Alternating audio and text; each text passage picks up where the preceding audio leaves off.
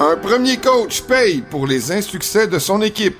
Josh McDaniels et son DG sont virés à Las Vegas. Ça tombe comme des mouches. Plusieurs équipes se retrouvent sans corps arrière à la mi-saison. C'est quoi le plan? Fin de la période des échanges dans la NFL, la zone payante vous décortique tout ça en détail. Les Chiefs affronteront les Dolphins en Allemagne et les Cowboys se frotteront aux Eagles dans la neuvième semaine de la NFL. Les actus de la NFL, les questions du public, la chronique au bar, de savantes analyses et beaucoup d'émotions, c'est ce qu'on vous promet dans ce nouvel épisode de la zone payante. Bonjour à tous, bienvenue dans cette nouvelle édition de la zone payante, un treizième show de notre cinquième saison. Merci d'être toujours au rendez-vous. Mon nom est Jean-Nicolas Gagné, c'est un plaisir de vous retrouver, c'est un plaisir de retrouver mon ami, l'expert en football, du! Journal de Montréal et de Québec, Stéphane Cadorette. Salut Steph! Salut, comment ça va, Jean-Nic? Ben ça va, oui, je pense à toi dans ces moments difficiles. là. Merci je de sais le faire, que merci. C'est pas facile d'être un fan Je des Vikings cette semaine. Incroyable. Tu sais, les Vikings étaient en lancée. Je- écoute, je feel vraiment, là. Je sais que des fois on se moque, là, mais c'est un deuil pour les partisans des, des Vikings. Une équipe qui était sur une lancée avec un carrière qui était finalement reconnu pour ce qu'il est. Il jouait en plus, c'était son année pour euh, renégocier son contrat. Et Kirk Cousins, qui est un des nombreux corps qui, ont tombé au combat cette semaine. Ouais, tu sais, il y en a plusieurs. On parle de Stafford, blessure au pouce, mais ça, ça semble pas trop sérieux. Même chose pour Kenny Pickett qui va jouer jeudi malgré une blessure aux côtes. Euh, mais tu sais, Cousins, sa saison est finie. Là. Déchirure du tendon d'Achille, rien à faire avec ça. Euh, Puis tu le mentionnais, il est sur une année de contrat, il a 36 ans, son avenir est quand même nébuleux. Tu sais, j'ai l'impression que les Vikings vont peut-être le ramener, mais en même temps, il y avait clairement un plan de passer à autre chose là, avec lui, euh, de, peut-être se tourner vers un jeune. Là, tu confies le reste de sa, ta saison à Jaron Hall, qui est un choix de cinquième ronde, un gars athlétique, oui, qui a des qualités. Euh, mais écoute, c'est certainement pas l'expérience puis la production de Cousins, là, un gars qui avait 18 passes de toucher, qui complétait plus de 70% de ses passes. Puis il y avait comme une vague de sympathie. Je sais pas si t'es d'accord. C'est peut-être la série Quarterback à Netflix qui l'a rendu sympathique aux yeux de tout le monde, tu sais, travaillant, euh, vraiment là. euh, c'est dommage ce qui arrive. Puis tu sais, la première chose qu'il a faite Kirk Cousins le lendemain, euh, après avoir appris que sa saison était finie, il aurait pu rester chez eux, s'embarrer dans le garde-robe en position fétale, mais non. Ce qu'on aurait tous fait. Ben, probablement, là, tu sais, c'est décourageant. Lui, il est allé signer des autographes pour des petits gars, une activité d'Halloween que les Vikings avaient planifiée depuis un moment. Wow. Il a dit, je peux pas me décommander à cause de ce qui m'arrive. Il y a des gens qui comptent sur ma présence, tu sais. Ça te montre un peu le genre d'individu qu'il est, puis euh, c'est pas mal plate. Quel bon gars. Écoute, ça s'ajoute à Richardson, à Daniel Jones, même Tyrod Taylor, ça s'ajoute à Rogers, ça s'ajoute à Justin Fields, à Ryan Tannehill. Ça commence à être... euh, tu sais, quand tu me dis que quand tu dis qu'il y a 7 8 équipes là, qui ont de la difficulté à garder leur carrière en santé ou ils l'ont perdu pour la saison, ça commence à faire beaucoup. Ça fait... L'autre grosse, l'autre grosse nouvelle, et là, euh, tu sais, ça fait un bout qu'on joue à qui va être le premier Ouais. qui perd sa job dans la NFL. On a finalement une réponse. Ouais, puis j'aurais pas pensé que c'était ça. Moi, j'ai souvent dit Brandon Staley, puis c'est Josh McDaniels qui est dehors avec le DG euh, Dave Ziegler.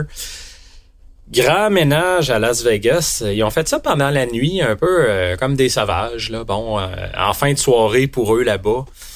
C'est typique des Raiders, je trouve. Euh, puis tu sais, c'est drôle. On avait une question d'un auditeur, puis ça va permettre de, prendre le sujet en même temps. Euh, euh, Richard qui nous demandait, il dit je suis fan des Raiders depuis 45 ans. Quand est-ce qu'on met ça dehors, Josh McDaniels? Fait que ça montre qu'il y avait beaucoup de grogne à son endroit. Tu sais, évidemment, avec l'arsenal offensif qu'ils ont les Raiders, tu sais, un Josh Jacobs, on a signé Jimmy Garoppolo, on a Davante Adams, on a amené à bord Jacoby Myers. Euh, Il y a de bons ailiers rapprochés. Tu sais, c'est- pas normal que cette équipe-là soit 30e en points marqués, puis 31e en verge gagné. Il y avait clairement un problème. Je dis pas que Josh McDaniels faisait du bon travail, clairement pas.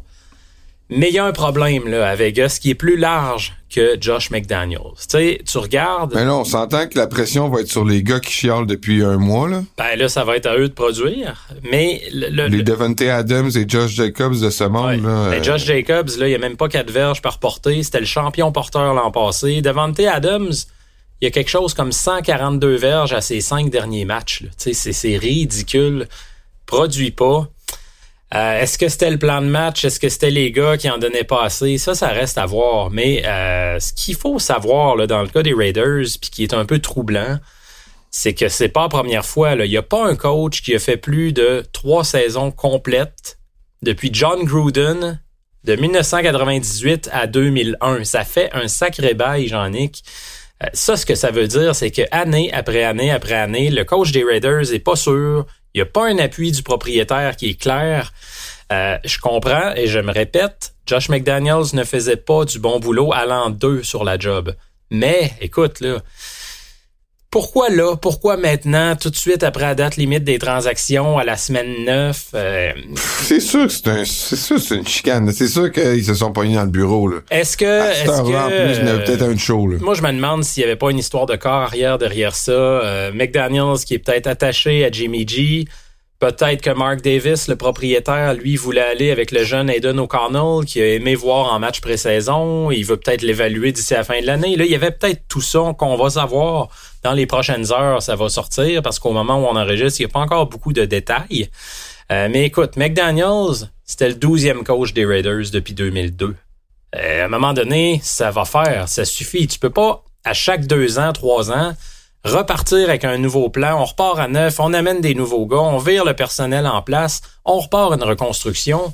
C'est éternel dans le cas des Raiders. C'est une roue qui tourne sans arrêt. À un moment donné, il va falloir que l'hamster se fatigue.